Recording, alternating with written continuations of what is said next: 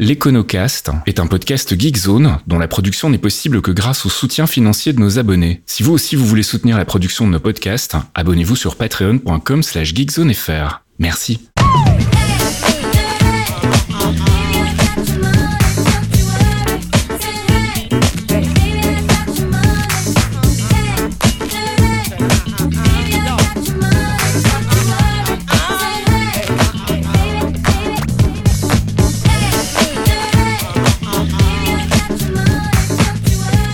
Bonjour Geekzone et bienvenue dans un nouvel épisode de l'Econocast. On se retrouve après une longue absence pour un septième épisode avec mon ami expert en finance et économie, Michael Vincent. Salut Michael. Salut Faskil et bonjour à toutes et à tous. Alors on rappelle en vitesse le concept du podcast, c'est de vous redonner un petit peu les bases en économie et en finance pour que vous soyez à même de mieux comprendre l'actu ou en tout cas les moments où on en parle dans l'actualité.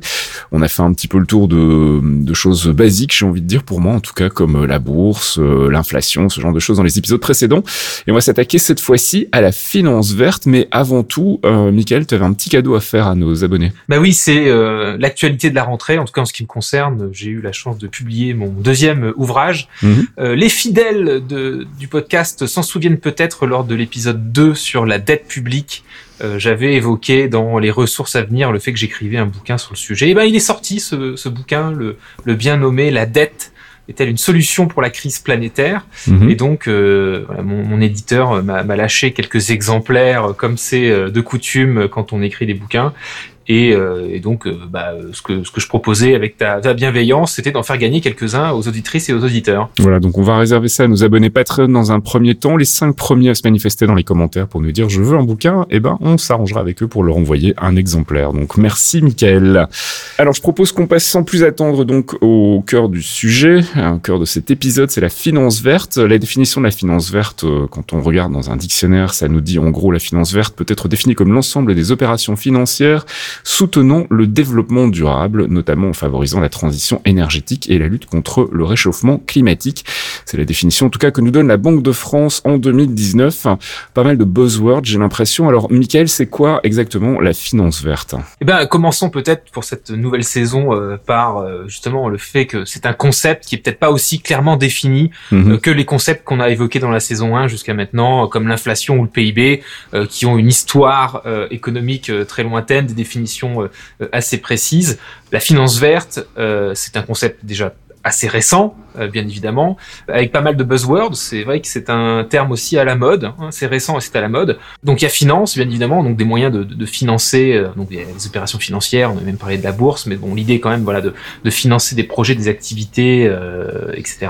Et mhm. donc la couleur verte, donc sous-entendu des investissements qui auraient un impact positif sur l'environnement et la transition écologique, ou plus simplement, au moins qui n'empire pas la situation par rapport à la destruction de la biodiversité ou par rapport à la trajectoire euh, climatique sur laquelle on est engagé.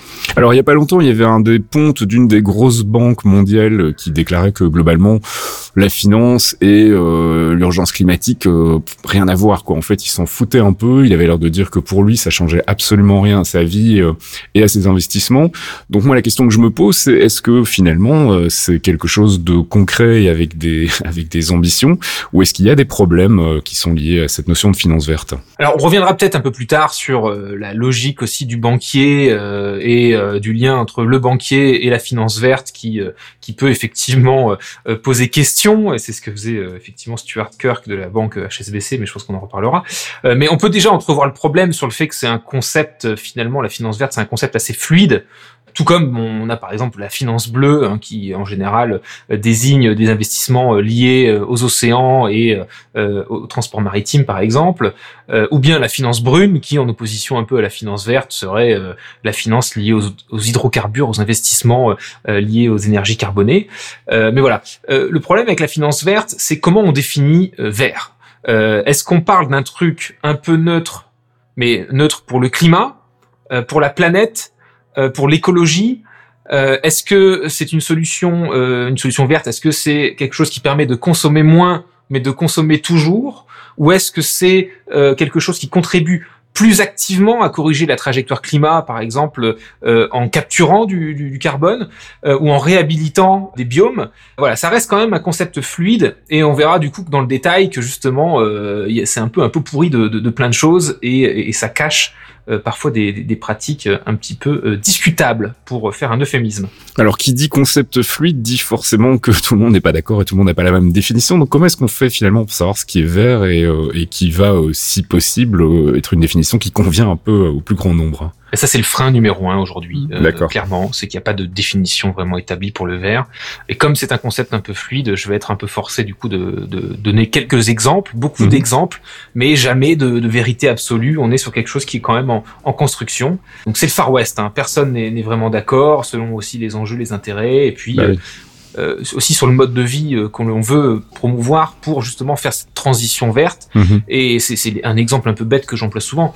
Qu'est-ce qui est par exemple le plus vert entre changer une voiture thermique par une voiture électrique ou le fait de passer d'une voiture thermique au vélo? Qu'est-ce qui est le plus vert entre euh, finalement euh, consommer, toujours consommer, mais avec quelque chose qui consomme un peu moins d'énergie ou qui est un peu moins émetteur de carbone, mhm. ou euh, le fait justement de ne pas consommer du tout. Donc forcément, si déjà on n'est pas d'accord sur euh, sur ce qui contribue plus directement ou moins directement à, à, la transition écologique, ça pose ça pose déjà un, un, premier problème. Mais plus concrètement sur la finance et ce qui peut être communément euh, décrit euh, dans la catégorie finance verte, bon bah déjà, on peut par exemple mesurer en équivalent tonnes euh, CO2, en équivalent émissions en, CO2. On regarde un petit peu, bah, par exemple l'entreprise qui est financée, on regarde son, son bilan carbone et on, du coup on décide de voir si elle est plus ou moins vertueuse par rapport justement à ses émissions ou en tout cas l'équivalent en émissions de tonnes de CO2. Ça permet d'avoir un critère. Mhm. Ça, ça peut être une façon de, de, de voir les choses. Euh, une autre euh, façon de, de, regarder les choses, euh, ça a beaucoup été euh, dans la, la, bulle un petit peu dans la bulle européenne, ça a été beaucoup débattu, c'est ce qu'on appelle la taxonomie verte la taxonomie européenne euh, verte, euh, qui euh, est censée donc offrir finalement un nuancier de, de bonnes pratiques d'investissement sur les énergies qui vont permettre la, la, la transition écologique. Et ça avait d'ailleurs beaucoup décrié parce que certes, il y avait des inputs scientifiques, mais c'est d'abord et avant tout un accord politique, donc issu d'un compromis. Et dans les énergies et dans les investissements à promouvoir, euh, on y retrouve par exemple le gaz naturel et le nucléaire, et euh, tout le monde n'est pas tout à fait d'accord pour, euh, pour dire que c'est là aussi où on voit est-ce que c'est vert clair, vert foncé, est-ce que le nucléaire ça peut permettre de moins consommer d'hydrocarbures? Oui. Est-ce que le nucléaire finalement n'encourage pas à continuer à consommer Peut-être aussi? Et puis il y a le problème des déchets nucléaires. Donc quand on regarde d'un angle euh, c'est une énergie verte et quand on regarde de l'autre angle, c'est peut-être une énergie de transition, mais euh, c'est pas non plus la panacée par rapport à une énergie qui serait renouvelable et donc complètement neutre. Ce qui revient le plus régulièrement quand on parle de finances vertes, c'est finalement les critères ESG. ESG pour l'environnement, le social et la gouvernance. Donc c'est une liste de critères euh, sur lesquels voilà dont, se revendiquent euh, certains investissements, certains produits financiers et donc notamment les critères environnementaux, c'est ce qui mesure l'impact direct ou indirect de, de l'activité du, du, du, produit ou de l'entreprise sur l'environnement. Donc typiquement, on revient un peu aux émissions de, de CO2 ou la consommation d'électricité, euh, la sobriété par rapport à la consommation de carbone, etc. Euh, mais c'est aussi associé du coup à d'autres critères comme des, des, critères sociaux, euh, donc de voir si l'entreprise sous-jacente respecte les droits humains, les droits LGBT, etc et puis des questions de gouvernance, donc savoir euh, euh, quelle est un petit peu la transparence vis-à-vis des actionnaires, euh, est-ce qu'il y a une participation des employés, etc. Donc il y a, y a le, le, gros truc quand même qui marche en finance pour décrire ce qui pourrait être une partie de la finance verte, c'est finalement les critères ESG. Puis pour, pour terminer sur un dernier exemple qui pourrait devenir aussi un peu normatif, hein, c'est que la BCE a récemment annoncé qu'elle allait verdir une partie, une petite partie de sa politique monétaire. je rentre pas dans le détail parce que c'est pas le sujet, mais euh, le verdissement du coup de, de, cette petite partie de la politique monétaire euh, va dépendre d'un score climat qui va influer son programme. Et le score climat, euh, on, on, mettra la référence dans le billet qui accompagne ce podcast, euh, va prendre en compte les émissions de CO2, l'ambition de la trajectoire de l'entreprise par rapport au climat et la transparence de son reporting. Ça, c'est les grands principes. Dans le détail, euh, la BCE n'a pas encore dit grand-chose d'autre, mais euh, puisque la BCE, c'est quand même une grosse machine euh, assez normative, euh, s'il lance quelque chose, ça risque effectivement de, de, faire écho ailleurs, mais ça fait partie, voilà. De... Donc déjà, tu vois, j'ai passé un peu de temps à décrire peut-être quatre façons de voir un peu la finance verte, c'est qui qui se répondent pas forcément les unes les autres. Il n'y a pas de, de standard particulier et par ailleurs, il y a tout un tas de labels, d'agences de notation qui vont proposer des critères. C'est vraiment le Far West. Ouais, ce que j'allais dire, c'est qu'il y a il y a pas vraiment de, enfin c'est un, un, terme fluide finalement, comme tu le disais tout à l'heure, et du coup on se retrouve avec un peu Fifty Shades of Finance verte et on sait pas trop en fait comment définir le concept de manière claire et tranchée. Mais du coup, comme il n'y a pas vraiment de définition et que c'est un concept fluide, est-ce que c'est un concept qui fonctionne en fait? Ben, euh, on a envie de dire que ça devrait fonctionner et finalement encourager des investissements vers des choses un petit peu plus euh, soutenables ou un petit peu plus vertueuses pour la planète. Euh, on aurait envie que ça marche. Mm. Jusqu'à maintenant, ça reste quand même un vœu pieux. Et c'est vrai qu'une grosse partie, sinon l'essentiel de, de, la finance verte, c'est plutôt du greenwashing. Mm. Et c'est pas moi qui le dis, euh, mais aussi finalement des, des, des, journaux de droite ou même très libéraux, euh, très pro-finance. Euh, The Economist, par exemple, dernièrement en 2021, a regardé les chiffres des 20 plus grands fonds d'investissement du monde qui se revendiquent des critères ESG, justement. Mm-hmm. Et ben en moyenne, chacun de ces fonds détient des investissements dans 17 des plus gros producteurs de combustibles fossiles. c'est un BP, des hein. Total, voilà, exactement. euh, et plus récemment, c'est le mois dernier, c'est Bloomberg, hein, là aussi, euh, pas pas une officine gauchiste, non, pas vraiment. Euh, qui a analysé euh, les obligations liées aux critères ESG, donc, mhm. et elle a découvert que ces obligations étaient majoritairement liées à des cibles climatiques qui étaient soit faibles, soit inappropriées, ou soit déjà accomplies. donc finalement, c'était une façon de se faire un petit coup de pub. Ouais, ouais, ouais. Et que ça a marché. finalement, finalement, ce marché, ça profite plutôt aux entreprises qu'à la planète. Ouais, super. Une des raisons de cette réalité d'ailleurs vient dans, dans, dans, les critères ESG eux-mêmes qui sont un petit peu, euh, bah, c'est pas exactement que de la finance verte parce que ça t'aura pas échappé. Il y a E comme environnement, mais il y a aussi S et G. Mm. Et donc déjà, euh, si tu as un, si tu investis dans un fonds ESG, t'as pas la garantie qu'il fasse du 100% E. Ouais, tu feras aussi euh, un petit peu de S et de G. Voilà, bon, en sachant que euh, si un investissement fait du bien pour la planète, mais qui fait aussi du bien pour les droits sociaux et la gouvernance, c'est pas, mal. Pas mais pour avoir finalement, pour être labellisé fonds ESG, déjà, t'es pas obligé de faire 100% de E tu peux mm. faire du S et du G, mm. mais t'es même pas obligé de faire 100% de ESG. C'est-à-dire qu'il y a pas mal de fonds, c'est ce qu'on découvre. Euh, pour avoir le label ESG, il suffit que 15 euh, ou 20% de tes produits soient labellisés ESG, le reste étant euh, égal par ailleurs, et, et, ça suffit pour avoir finalement la labellisation. Mhm. Donc euh, même quand on investit dans du ESG, finalement il y a peut-être que 20% ou 15% du portefeuille qui est vraiment ESG, et ce qui n'empêche pas derrière d'avoir euh, euh, bah, des investissements bruns ou finalement une finance plus représentative de ce qui nous a amené dans la situation dans laquelle on est aujourd'hui. Mhm. Alors il y avait un exemple dont tu voulais nous parler qui est justement plus près de chez nous en l'occurrence. Nos auditrices et nos auditeurs seront peut-être pas passés à côté. Au printemps dernier, il y a eu ce scandale de, de Orpea, hein, donc euh, un réseau de maisons de retraite et d'EHPAD, suite à la sortie du livre Les Fossoyeurs, où en fait on découvrait que Orpea maltraitait euh, les seniors qui euh, qui étaient donc hébergés dans leur maison de retraite. Et alors tu vas me dire qu'est-ce que ça vient faire avec la, finance verte, cette histoire de maison de retraite et de Orpea? C'est que le, le scandale Orpea vient notamment du fait que c'était un des investissements les plus vertueux sur les critères ESG.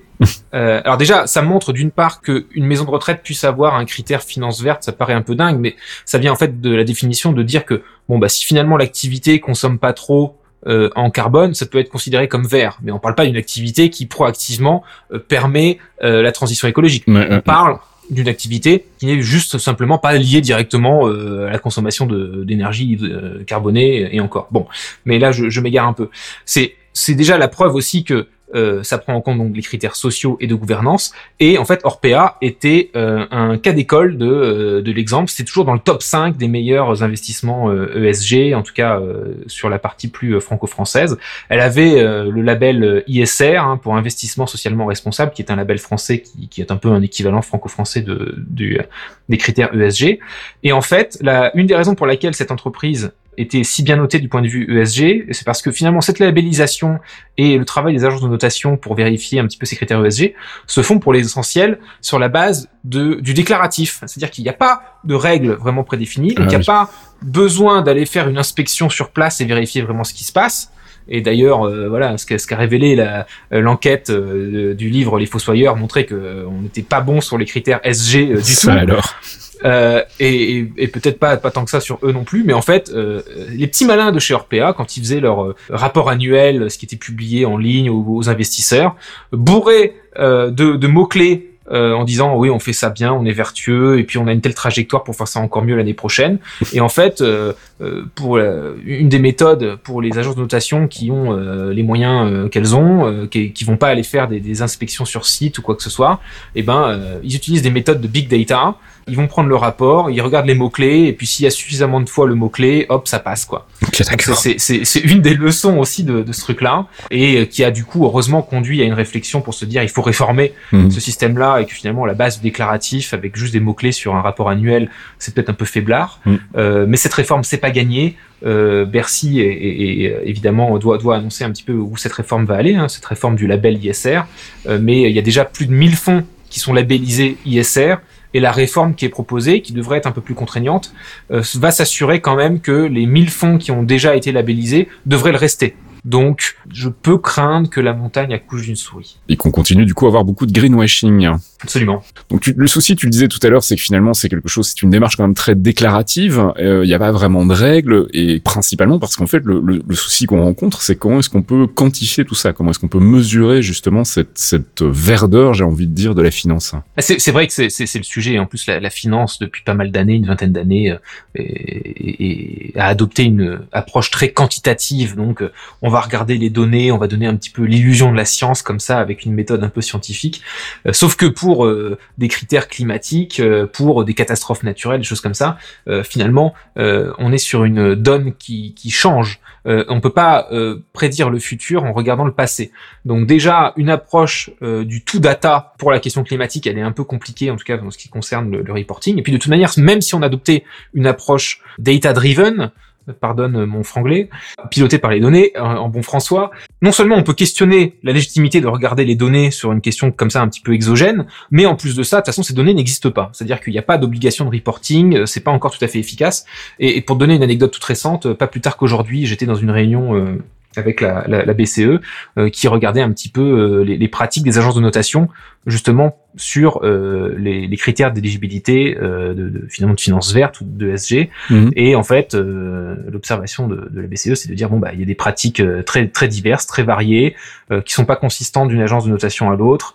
Euh, il n'y a pas vraiment d'incentive finalement pour ces agences là à étayer un risque qui de toute façon n'est pas pricé par le marché. C'est-à-dire que la, la, la, pollution la destruction de l'environnement etc c'est pas quelque chose qui qui est bah, c'est considéré comme une externalité dans le monde économique. C'est comme ça qu'on l'appelle, et donc on n'est pas on est on n'est pas puni pour avoir euh, exploité tout ça, donc euh, finalement à, quoi bon Donc c'est pas pris en compte et donc ça confirme un petit peu que c'est encore le Far West aussi de ce côté-là. les agences de notation ont encore beaucoup de boulot. Après, c'est pas pour leur jeter la pierre jusqu'au bout. elles ont effectivement, elles auraient probablement besoin de plus de moyens, de plus de standards et qui est quand même un petit peu de données euh, autre chose que du simple déclaratif, euh, comme on l'a vu avec l'exemple Orpea. Mais alors du coup, est-ce que la finance peut vraiment être un, un moteur pour la, la transition verte? Alors déjà, la finance, ce qu'il faut comprendre, c'est que la finance, dans le passé et jusqu'à aujourd'hui, n'a pris que très très peu d'engagements sérieux pour le climat. Euh, c'est l'ONG Reclaim Finance, euh, notamment, qui, qui, note que sur 53 banques, euh, sur 53 des plus grosses banques assureurs et investisseurs de, de, la place parisienne, il n'y en a finalement que 9 qui ont annoncé euh, des mesures fortes pour sortir des énergies fossiles. Euh, L'autre souci, c'est que je le disais tout à l'heure, euh, pour avoir finalement, euh, pour pouvoir avoir un peu un label ESG, e il suffit de faire un petit peu de vert de la main gauche, mais on peut se permettre de continuer à faire beaucoup de fossiles de, de la main droite. Et en fait, c'est ce qui se passe pour beaucoup de banques tu vas avoir beaucoup de banques qui vont annoncer euh, ah on va on, va faire tel investissement euh, dans un projet un peu vertueux ou euh, ou d'avoir peut-être un compte d'épargne verte etc. Mais en fait c'est une toute partie des activités et c'est l'arbre qui cache la forêt puisque le reste des activités est d'une part historiquement un produit financier, un investissement qu'une banque ou qu'un investisseur va faire, ça va être des investissements sur 3, 5, 10, 15, 20 ans, 50 ans. Mmh. Et donc il y a tout un stock d'investissements bruns, d'investissements liés aux hydrocarbures qui existe et qui va pas disparaître et qui est massif, mais aussi en termes de flux, c'est-à-dire que les nouveaux investissements, l'argent frais qui peut être mis sur des projets liés aux hydrocarbures, il est encore en fait super important euh, de la part du, du monde de la finance. Et c'est parce que c'est bon, euh, effectivement, changer les pratiques c'est nécessaire, mais c'est pas forcément euh, tout à fait rentable encore jusqu'à maintenant. Et puisque finalement le fait de polluer c'est pas un coût supplémentaire, il n'y a pas vraiment d'intérêt en termes d'arbitrage pur pour un investisseur de, de, ne pas le faire. Et d'ailleurs, la situation actuelle, euh, avec notamment la, guerre en Ukraine, montre euh, voilà des prix historiquement élevés pour euh, les hydrocarbures et une dépendance encore vachement importante sur le fait que du coup, bah, ces investissements ils sont encore quand même vachement rentables. Donc il y a pas, il y a vraiment pas d'incentive pour pour les banquiers d'en sortir. Et tu faisais référence à, à Stuart Kirk euh, tout à l'heure, donc euh, mm. l'ancien euh, chef. C'était vraiment le, le, le, head of investment chez HSBC, qui est quand même une des plus grosses banques du monde, sur les investissements dits responsables. Alors, bon, je recommande à tous nos auditrices et à tous nos auditeurs de, de jeter une oreille euh, à cette vidéo de Stuart Kirk. C'est pas long, ça dure 15 minutes, mais c'est une masterclass de cynisme. Alors, il a été viré depuis, peut-être plus pour avoir dit tout haut ce que les banquiers pensaient, plus que, que pour l'avoir pensé. C'est Jerry euh, Maguire, en fait. ouais, non, mais il y a, y, y a, de ça, et c'est à voir juste pour la masterclass. Même si je partage absolument rien de ses idées, euh, ça montre un petit peu voilà la, dé, la décomplexion un petit mm-hmm. peu euh, de, de, de, ce milieu, où il expliquait en, en, en vrac que euh, le risque climatique, c'est un risque, éventuellement s'il existe, qui va se matérialiser dans 10, 15, 20 ans, et que lui, euh, la moyenne de ses investissements, c'est sur 6 ans, et puis euh, il s'en débarrasse avant ça, donc il est sur le court-termisme et, mm-hmm. et, la recherche de profit à court terme, donc ça le concerne pas, c'est trop loin. Il considère aussi que finalement, comme beaucoup en finance, hein, c'est finalement une, une régularité, c'est de se dire finalement c'est dans les défis, dans les challenges que l'humanité se retrouve. Donc lui, il est plus sur l'adaptation que sur le, la lutte contre le réchauffement climatique. Mm. Il explique notamment que voilà, Amsterdam euh, est une très belle ville et ils sont en dessous du niveau de la mer. Donc, euh, si un jour ça arrive à Miami, on s'en sortira très bien. Euh, et puis surtout, euh, il explique que s'il y a des gogos finalement pour croire au changement climatique, tant mieux pour lui, puisque comme c'est le chef des investissements responsables, bah, ça lui fait du business en plus. Putain, oui, c'est effectivement, c'est cynisme tout de max, quoi. Euh, bah écoute, histoire de pas terminer sur du cynisme et euh, sur du greenwashing, est-ce qu'il y a malgré tout, avec tout ça, un petit espoir qui subsiste Alors c'est vrai que bon, les traders, faut, faut, faut, faut, voir un petit peu quelle est leur, leur mission. Hein. ils sont pas tout à fait là pour anticiper l'avenir. Ils sont là un peu plus déjà pour anticiper ce que les autres vont faire. Donc il y a mm. vraiment un effet moutonnier. C'est ce biais connu des économistes sous l'expression du concours de beauté. Oui, on en avait parlé, oui. On en avait parlé, bah, on en avait parlé, donc je, je, je renvoie du coup nos auditeurs euh, euh, à l'épisode, un, un, des épisodes précédents. Mais peut-être s'il y a une petite lueur d'espoir, c'est que euh, la finance va quand même devoir s'y mettre à un moment donné. C'est ce concept de la double matérialité. On a peut-être beaucoup parlé de ce que la finance pourrait faire pour le climat, avec une finance verte vertueuse, qui ne mhm. l'est pas du tout aujourd'hui. Mais on peut aussi se demander, euh, se poser la, la réciproque. Qu'est-ce que le climat va faire pour la finance ou euh, contre la finance? Et c'est quand même beaucoup théorisé aujourd'hui, c'est que le climat, c'est aussi un risque euh, pour la finance, bah évidemment, c'est pas qu'une opportunité, c'est aussi un risque. C'est un risque que certains investissements perdent de leur valeur parce qu'il y aura le, la montée du niveau de la mer et donc mhm. des investissements immobiliers ou euh, à cause du réchauffement, euh, ne plus avoir la possibilité de faire marcher tel ou tel business. Donc il y a quand même un risque pour la finance de ce point de vue-là. L'autre risque pour la finance, c'est finalement le, risque de transition. C'est mm. que plus euh, on va prendre en compte la pollution et un phase-out, finalement, le fait de sortir du, des, des, énergies des hydrocarbures, liés aux hydrocarbures, eh ben, ces investissements-là vont probablement perdre beaucoup de valeur et on sait qu'ils ont beaucoup euh, de ces investissements-là sur, le, sur leur bilan. Donc, euh, en gros, euh, ça c'est un des messages notamment qui était adressé par Mark Carney, qui était l'ancien président de la Banque d'Angleterre, dans un discours historique sur la tragédie des, horizons. Le discours est de 2015. Il était devant des banquiers de, de, de la Lloyds et il expliquait voilà si si vous occupez pas du climat, vous financiers, c'est le climat qui va s'occuper de vous. Mm. Euh, donc euh, il y, y, a peut-être cet effet-là. Euh, alors moi, le, le, risque climatique m'inquiète beaucoup plus pour le reste de l'humanité que pour la finance elle-même. Mais la finance n'en est pas protégée et donc elle va peut-être quand même devoir s'y mettre à marche forcée. Allez, comme d'habitude, on termine par des recommandations. On en parlait tout à l'heure, la vidéo de Stuart Kirk, donc ex-HSBC. Euh, on vous linkera bien évidemment ça dans le billet qui accompagne ce podcast. Et puis tu voulais aussi nous faire quelques autres recommandations euh, vidéo et puis aussi des choses à lire. Oui, bah là en vrac, il euh, y, a, y, a, un peu de tout. Euh, ça dépend de ce que vous préférez. Si, si vous voulez en entendre un petit peu plus en, en, vidéo, on va vous renvoyer vers bah, le discours de McCartney, qui est quand même un discours historique important. Mhm. J'ai fait aussi l'année dernière un, un, live écho sur le sujet finance-climat qui j'espère n'a pas trop mal vieilli. Euh, tu as évoqué la, la, vidéo de Stuart Kirk aussi dans, dans, dans, ce qui est à voir. Je vous déconseille en revanche euh, les vidéos React euh, à Stuart Kirk parce que il y a beaucoup de gens qui dénoncent la mafia ESG comme comme comme les conservateurs finalement, dénoncent les, les woke. Ah, donc c'est voilà vraiment épargnez-vous ça. Si vous voulez plutôt lire des choses que, que passer sur du format vidéo, je peux vous recommander. Je pense qu'on l'a déjà fait sur ce podcast le, site web The Other Economy mhm. qui a pas mal de fiches sur les sujets économiques en, en général, mais qui parle aussi de, du rôle de la finance et, euh, et de son verdissement. Dioseur économique, on peut lire en français aussi d'ailleurs, je le précise pour les gens qui ne maîtrisent pas l'anglais. Euh. Oui, par ailleurs, c'est essentiellement un site en français, euh, même si le, le, le nom, tu fais bien confusion. Oui, tout à fait, absolument. un autre lien qui est dispo et en français et en anglais, ça nous vient de l'Institut Veblen. C'est une de leurs dernières notes une très longue note d'ailleurs, très complète, à laquelle j'ai eu l'honneur de, de, de, contribuer, avec euh, d'autres économistes comme Jésabelle Coupé-Soubéran, que j'ai déjà cité aussi régulièrement. Euh, donc une note sur le verdissement de la régulation financière, c'est-à-dire que peut-être euh, un des espoirs pour que les banquiers s'y mettent, c'est peut-être aussi la régulation, et donc mmh. comment verdir la régulation financière? c'est donc disponible chez nos amis de, de l'Institut Veblen. Si vous êtes comme certains aussi euh, à vous demander euh, quels seraient les bons investissements verts, alors euh, essentiellement il y en a pas beaucoup, voire très très peu. Hein. la finance verte pour l'instant c'est quand même beaucoup de greenwashing, mais il y a l'UFC que choisir dans leur magazine de cet été qui ont publié un long dossier sur finalement quels sont les rares fonds verts qui font un petit peu de choses intéressantes pour le climat. Donc si vous avez de l'argent à placer, ça vaut peut-être le coup de jeter un œil à ce à ce magazine qui est sorti cet été.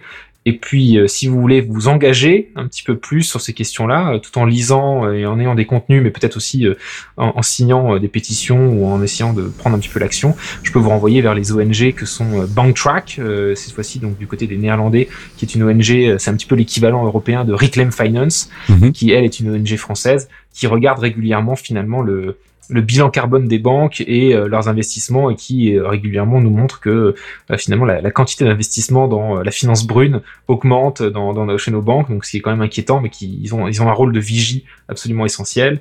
Puis il y a aussi Finance Watch qui qui fait un travail salutaire sur les questions, sur le fait de remettre la finance au service des citoyens de manière générale, mais qui du coup se met de plus en plus aussi à regarder les problèmes de greenwashing.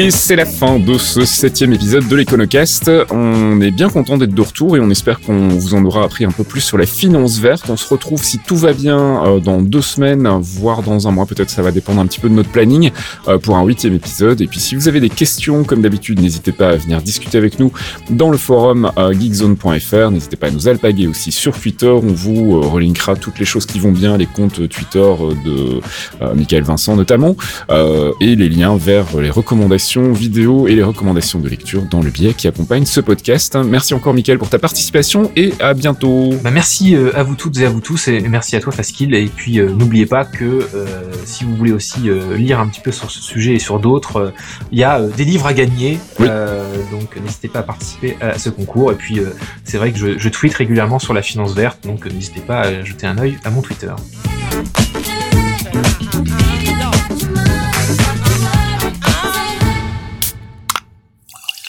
Un podcast signé Faskill. Faskill.com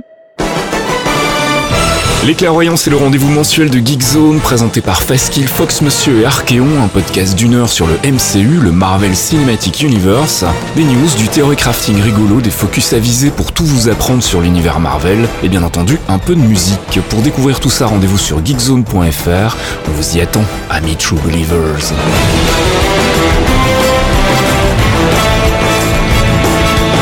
Have care how you speak. Loki is beyond reason, but he is of Asgard. And he is my brother. He killed 80 people in two days. He's adopted.